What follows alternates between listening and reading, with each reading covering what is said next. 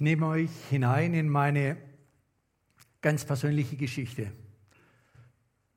Und ich mache mich dadurch sehr verletzlich. Aber ich möchte es einfach auch zur Ehre Jesu so tun.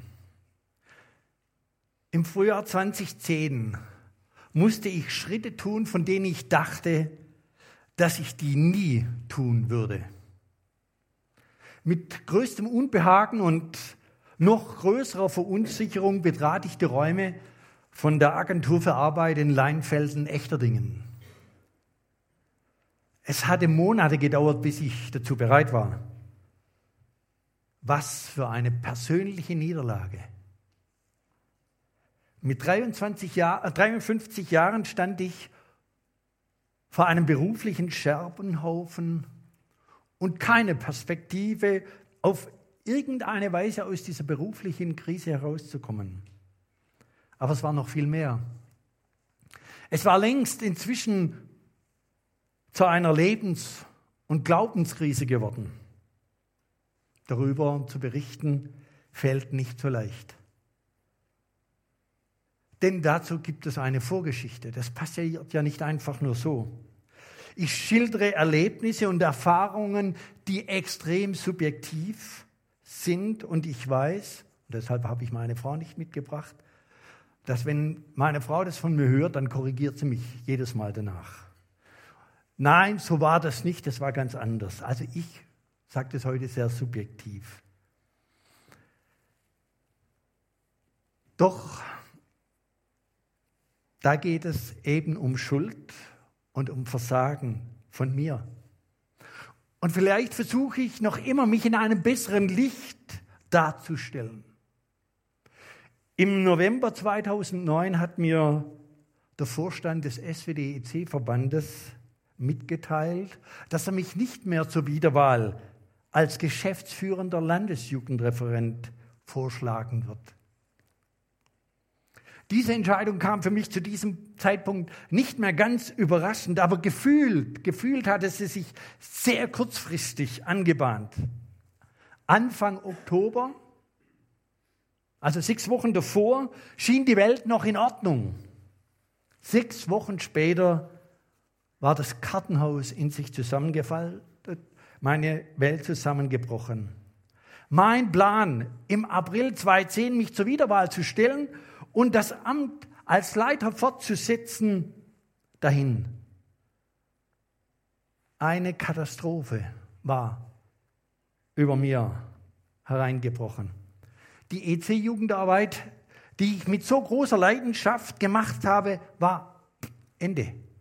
Schluss. Viele enge und guten Freunde saßen damals im Vorstand des SWD-EC-Verbandes. Sie lehnten die Zusammenarbeit mit mir ab. Ich fühlte mich hintergangen und ausgebotet. Also, wir reden hier von fromm, ja? Nicht irgendwas anderes. Reden von fromm.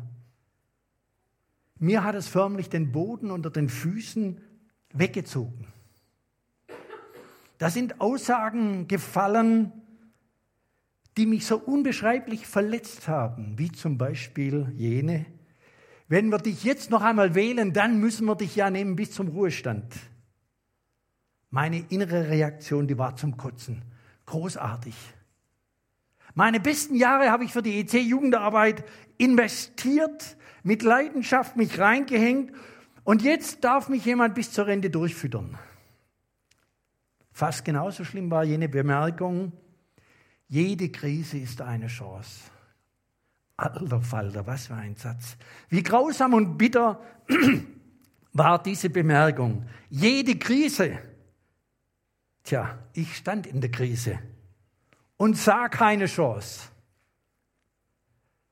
Das war so brutal beruflich abzustürzen und hat mich als ganze Person betroffen, eben nicht nur, wo ich mein Geld herbekomme. Und ich zog mich zurück. Ich wagte mich fast nicht mehr unter Menschen. über einen längeren Zeitraum war ich viel und am liebsten alleine unterwegs. Und ich mag es eigentlich mit Menschen zusammen zu sein. Ich bin gelaufen und gelaufen und gelaufen, wollte niemand sehen und hören. Und dazu kam, dass nur noch ganz, ganz wenige Freunde übrig geblieben sind, die nachgefragt hätten und haben. Ich wollte ja aber auch mit den einstigen Freunden nichts mehr zu tun haben, die für meine Abwahl gesorgt hatten. In christliche Veranstaltungen bin ich nur noch ungern hingegangen. Und das hatte mehrere Gründe. Am liebsten wollte ich von niemandem gesehen und schon gar nicht angesprochen werden. Und vor allem, vor allem fühlte ich mich als unerwünschte Person. Als unerwünschte Person. Von daher war es für mich kein Verlust, als wir unseren Wohnort gewechselt haben, vier Kilometer weitergezogen sind. Da gab es keine christlichen Erwartungen an mich und meine Frau konnte weiter in ihre Gruppen und Kreise gehen, nach Silmingen.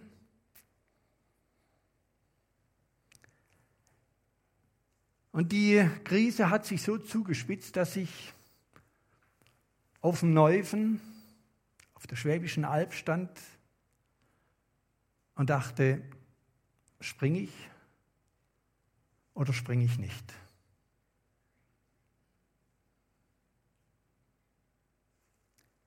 Heute bekenne ich, Jesus hat mich in diesem Moment gehalten, dass ich nicht gesprungen bin. In mir brodelte Wut und Hass, nicht gegen irgendetwas, konkret gegen Menschen. Und gleichzeitig packten mich Gefühle der Ohnmacht, der Hilflosigkeit und der Verzweiflung. Aber es wäre viel zu einfach, zu sagen, ah, die anderen sind schuld, der oder jener ist schuld.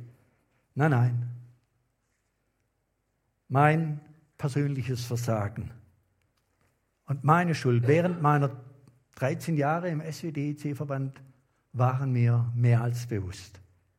Ich hatte versagt. Ich hatte schlimme Fehler gemacht. Ich war vor Gott und Menschen schuldig geworden.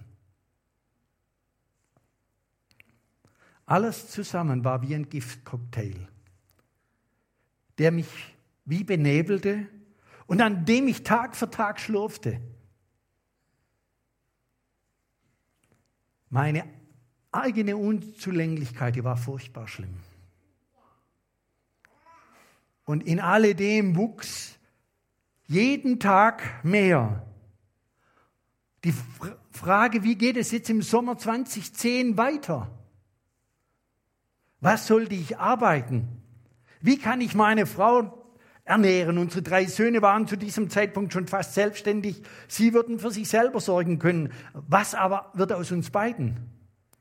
Ich erkundigte mich nach Arbeitsmöglichkeiten in anderen Bereichen. Ich habe mir überlegt, ob ich nicht als Chauffeur mich bewerbe. Habe es geprüft. Handelte mir eine Absage ein bei einem großen christlichen Arbeitgeber. Und das Damoklesschwert der Arbeitslosigkeit rückte näher und näher. Und ich werde mich so dagegen, mich arbeitslos zu melden. Diese Schmach nicht auch noch. Was für eine Anspannung lag da über meinem Leben, über diesen Stunden der Ungewissheit, Verzagtheit, und doch behaupte ich, und doch sind sie nichts zu dem, was ich euch jetzt vorlese. Und warum ich es euch vorlese, das kommt nachher. Steht in Lukas Kapitel 7, Vers 18. Und ich lese es nach meiner Konfirmandenbibel, die mich jetzt schon seit 50 Jahren begleitet. Und es verkündigten dem Johannes seine Jünger das alles. Und Johannes rief zu sich seine Jünger zwei und sandte sie zum Herrn und ließ ihm sagen, bist du, der da kommen soll, oder sollen wir eines anderen warten? Da aber diese Männer zu ihm kamen und sprachen sie, Johannes der Täufer hat uns zu dir gesandt und lässt dir sagen, bist du der da kommen soll? Oder sollen wir eines anderen warten? Zu derselben Zeit aber macht er, und wir hören nachher mehr. Johannes sitzt im Gefängnis. Ich kann mir die Situation nicht vorstellen. Wie konnten sie mit ihm im Gefängnis kommunizieren? Standen sie unter der Zelle, irgendwo am Fenster? Erscheint mir zu romantisch. Wir wissen eben nur ganz wenig über dieses kurze Gespräch zwischen diesen zwei Jüngern und Johannes.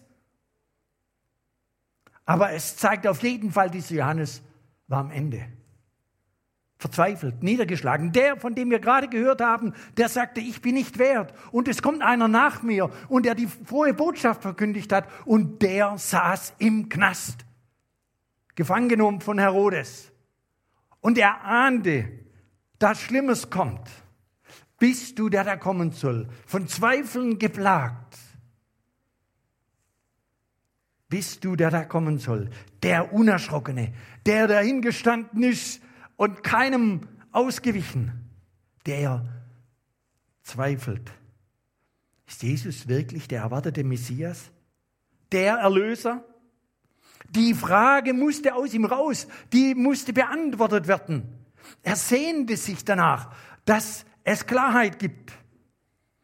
Denn diese Antwort war für ihn entscheidend in seiner Verzweiflung. Dahinter steht die Angst, habe ich dem Richtigen vertraut? Habe ich dem richtigen Glauben geschenkt? Bin ich dem Echten nachgefolgt oder doch einem Irrläufer?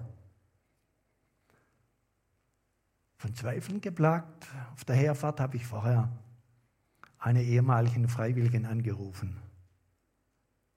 Der hat im, ich habe sie zwischen Weihnachten und Neujahr besucht, der hat im Herbst ihren zweiten MS-Schub bekommen. Sommer geheiratet. Und morgen geht sie in die Klinik, um sich neu einstellen zu lassen. Wir haben langen Spaziergang gemacht und sagt zu mir, sie ist Mitte 20, Klaus, ich bin kein Hiob. Ich bin kein Hiob. Und sie hat Zweifel.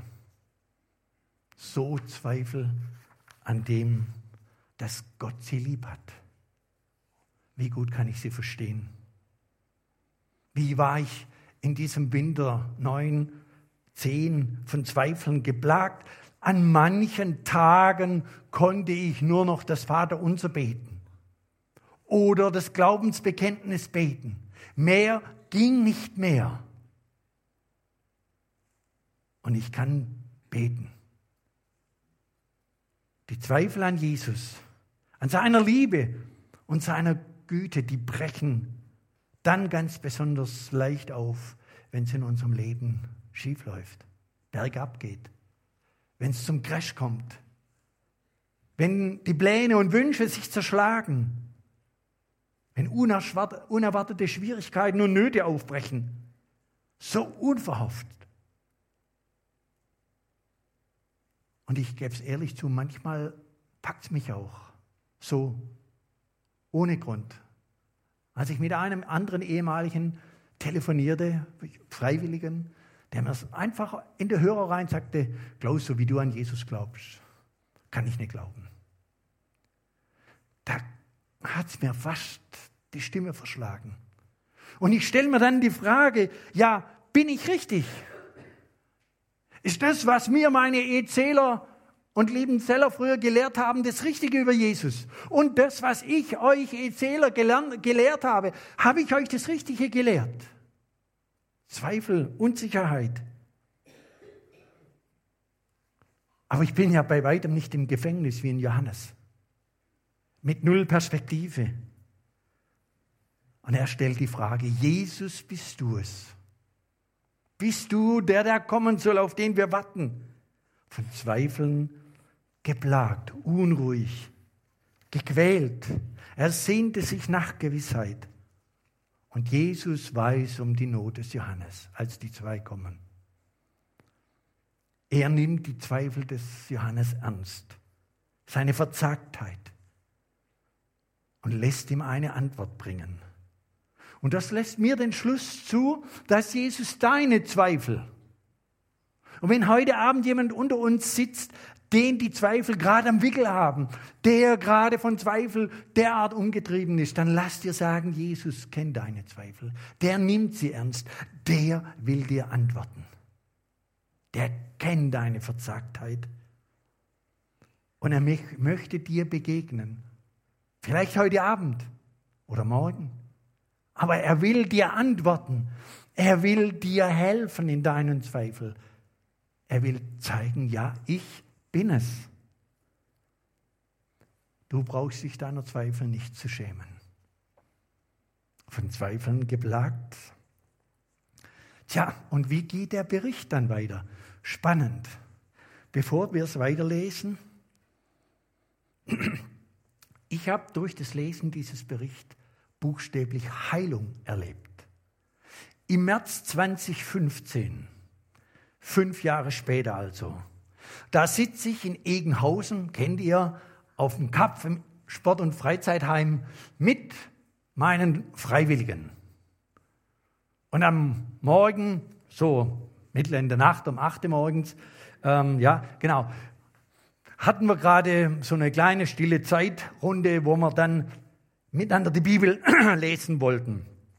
Fünf Jahre waren also vergangen. Und es haben sich Wendungen in meinem Leben ergeben, die ich weder gesucht noch erwartet habe. Im Herbst 2010 habe ich dann doch meine Firma gegründet, Stollagentur. Mit Anlaufschwierigkeiten. Und dann kam plötzlich im Herbst ein Anruf. Wir waren gerade beim Obstauflesen, meine Frau und ich. Irgendjemand wildfremdes am Apparat. Wir haben gehört, du suchst Arbeit. Könntest du dir vorstellen, für das evangelische Jugendwerk die Trägerschaft für Freiwilligendienste aufzubauen? Ich sagte, können tue ich es nicht, aber probieren kann ich es. Und dann habe ich aber gesagt, ich mache nur was auf Honorarbasis. Eine Festanstellung kommt für mich nie mehr in Frage. Nie wieder sollte mich ein Vorstand entlassen können.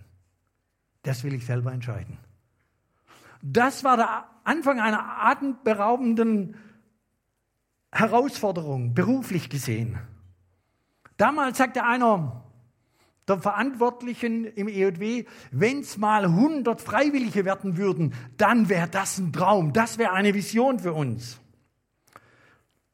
Bereits im Sommer 2011 war ich 50 Prozent angestellt, weil das war Voraussetzung, dass man als Träger die Anerkennung bekommt. Wollte ich eigentlich nicht, okay, Kröte geschluckt. Zwei Jahre später waren es 75 Prozent. Wieder musste ich, weil wir so viele Freiwillige hatten, nach zehn Jahren waren es über 100.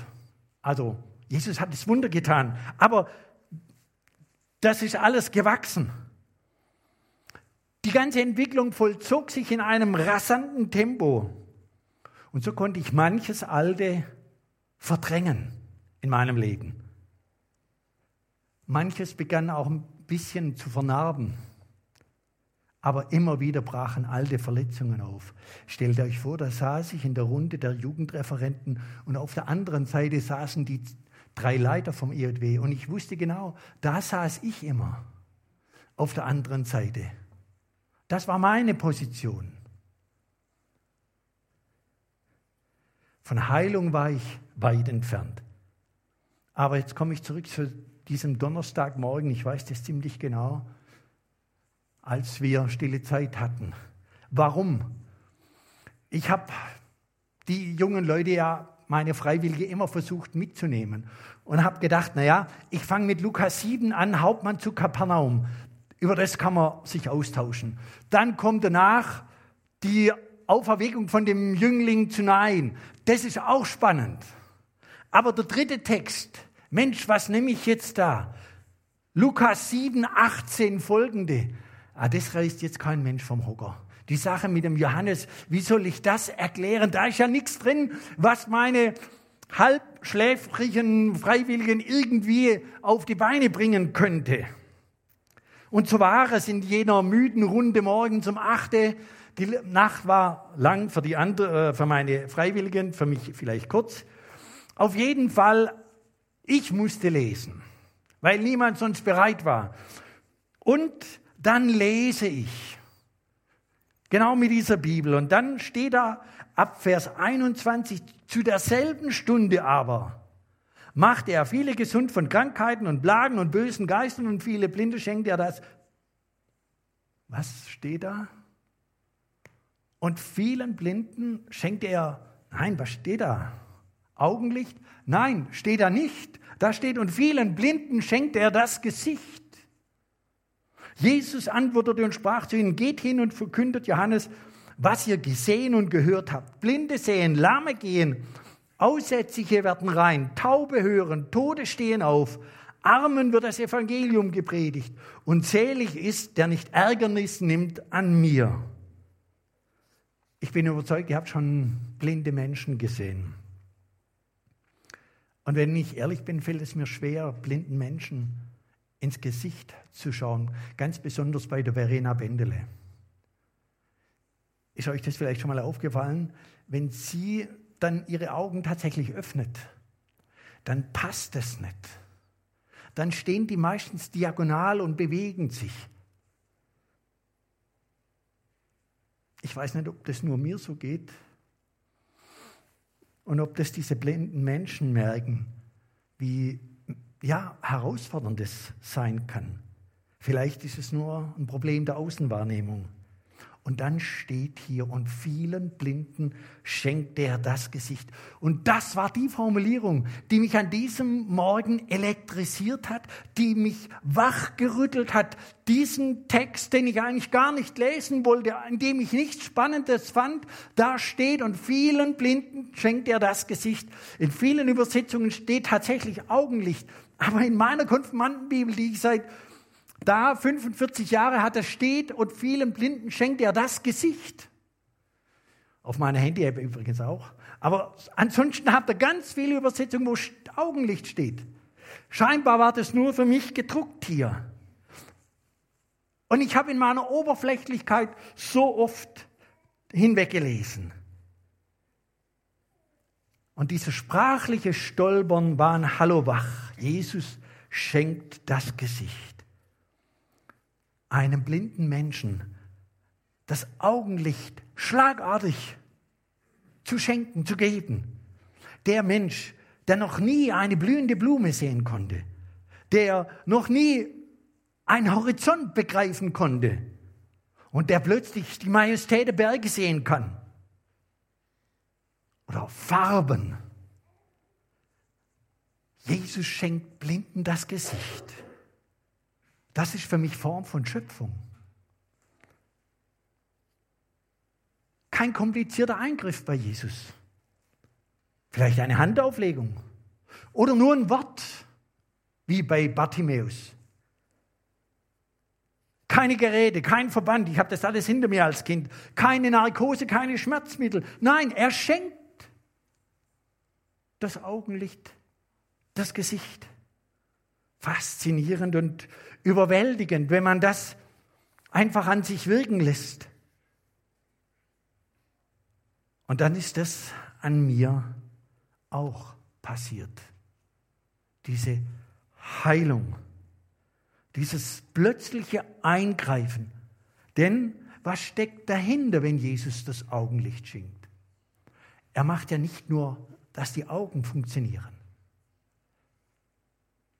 Damals war es häufig so, dass wenn so einer blind war, dann hieß es, er, seine Familie, irgendwer hat furchtbar schlimme Dinge getan, Sünde getan, Gott hat ihn gestraft.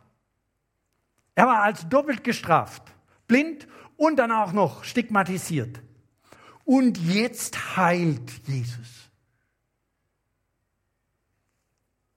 Dass er sehen kann und Jesus gibt das Gesicht, versteht ihr? Die Würde, die Anerkennung. Plötzlich gehört ein Mensch dazu. Ihr, wir alle kennen diesen Ausdruck, das Gesicht verlieren. das Gesicht verlieren. Ich finde es unerhört, wie man mit der Frau Lamprecht gerade umgeht. Wie die Presse sie niedermacht, zum Rücktritt zwingt.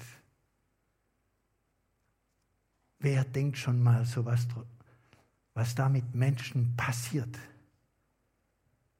Wenn ein Mensch das Gesicht verliert. Ich hatte das Gesicht verloren. Habe mich nicht mehr unter Menschen getraut. Und vielleicht ist jemand unter uns. Vielleicht eine Person. Und der möchte ich das heute Mittag sagen. Wenn du mitfühlen kannst mit mir, was das bedeutet, das Gesicht zu verlieren, dann möchte ich dir sagen, und Jesus will dir dein Gesicht schenken, deine Würde zurückgeben. Jesus heilt nicht nur äußerlich, Jesus heilt auch innerlich. Und ich weiß genau, wovon ich rede. Dieses, zwei, dieses Erlebnis 2015 hat bei mir einen Prozess in Gang gesetzt, sodass ich es auch wieder geschafft habe, mal wieder auf den Missionsberg zu gehen. Und mein ganz großes Ziel war, nach neun Jahren zum EC Jugend- und Familientag zu gehen. Das hat saumäßig Überwindung gekostet. Das kann ich euch sagen. Diesen ganzen Heilungsprozess zu erleben. Ich hatte ja gesagt, ich werde nie mehr predigen. Ich werde nie mehr predigen. Ich kann das nicht mehr. Dass ich heute hier vorne stehe, hat damit was zu tun, dass Jesus mein Gesicht geheilt hat. Versteht ihr? Und das ist für mich so ermutigend und so zentral und wichtig, dass wir diese Botschaft haben. Aber was meine ganz große Sorge ist, genau die Menschen, denen wir das sagen wollen, die sind gar nicht da. Die trauen sich nämlich längst nicht mehr her. Die wollen nicht mehr hier sein. Deshalb bitte ich euch, schaut nach denen, die das Gesicht verloren haben. Geht zu ihnen. Lasst sie nicht allein. Lasst sie spüren, dass ihr da seid. Das ist unser Auftrag. Wie schön wäre es, wenn jemand da wäre, weil er sein Gesicht verloren hat und Jesus wieder sucht. Aber eben meine Befürchtung, sie sind nicht da. Helfen wir, ermutigen wir. Für mich war das ein, noch ein weiter Weg. Ich habe gerechnet, bis zwei Jahre vor meiner Rente. Immer gerechnet. Jetzt sind es noch zwei Jahre, wenn Sie mich jetzt entlassen, dann zahlt das Arbeitsamt. Dann spürte, wie tief meine Verunsicherung war. Bei allem Heilungsprozess, der in mir war und an mir geschehen ist. Es war trotzdem ein Weg und es war nicht einfach. Jesus heilt das Gesicht. Nehmt diese frohe Botschaft mit. Ich bin letztlich ein lebendiger Beweis dafür. Nicht, weil ich toll bin, sondern weil Jesus Großes tut. Weil Jesus heilt. Und das steckt hinter diesem Thema. Er heilt das Gesicht. Amen. Ich würde gern beten. Herr Jesus, danke, dass du nicht nur in mein Leben eingreifst und eingegriffen hast, sondern du kennst den, der von Zweifel geplagt ist, heute Mittag, der eigentlich gar nicht hier sein möchte und doch gekommen ist. Dem begegne du, den segne du und dem, der vielleicht sich so fühlt wie ich, das Gesicht verloren, durch Schuld, durch Versagen, da schenk Heilung. Danke, dass du das tun kannst. Danke, dass du das tun willst. Und gib uns offene Augen für die Menschen, die einmal hier waren, die sich nicht mehr hertrauen, die ihr Gesicht scheinbar verloren haben. Lass uns die Liebe und den Mut haben, ihnen hinterherzugehen. Segnet uns. Amen.